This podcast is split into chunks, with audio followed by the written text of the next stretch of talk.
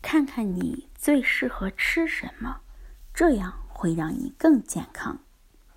早上吃饭要有干有稀，经过一个晚上的消耗，人们往往干燥缺水，早上必须水分充足，才能让早餐营养更好的吸收。那早餐，牛奶适合多数人。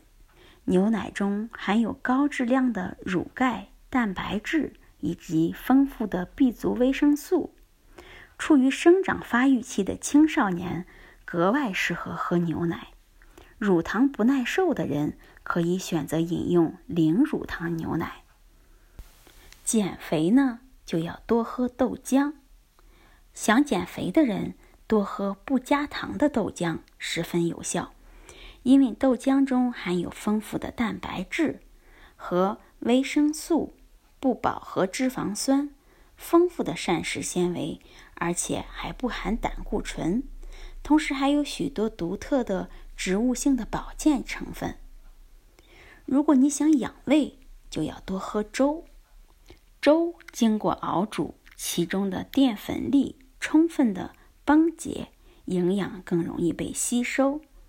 不过，粥的蛋白质含量偏低，搭配早餐的话，要搭配鸡蛋、豆制品等蛋白质含量较高的食物。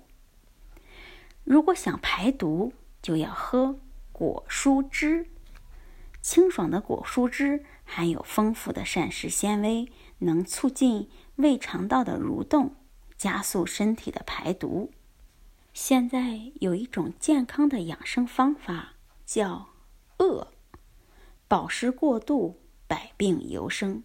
很多疾病确实是和过度饱食有关，所以少吃一点，吃到七八分饱，这确实对健康是有利的。晚饭呢要早吃，最好吃到五分饱。提倡大家晚饭最好在晚上七点之前吃完，避免晚餐吃得太晚，给身体带来疾病。因为过了七点，肠胃消化的黄金时间已经过去，胃液减少，胃动力变差。如果这个时候补吃晚餐，要比正常晚餐吃的更少，也就是五分饱。这种感觉就是。刚吃到爽就要放下筷子。如果经常晚餐吃的太晚或者太饱，必然会造成胃肠肝等脏器在睡眠时仍不断的工作，且传递信号给大脑，长期以来就会引发神经衰弱等疾病。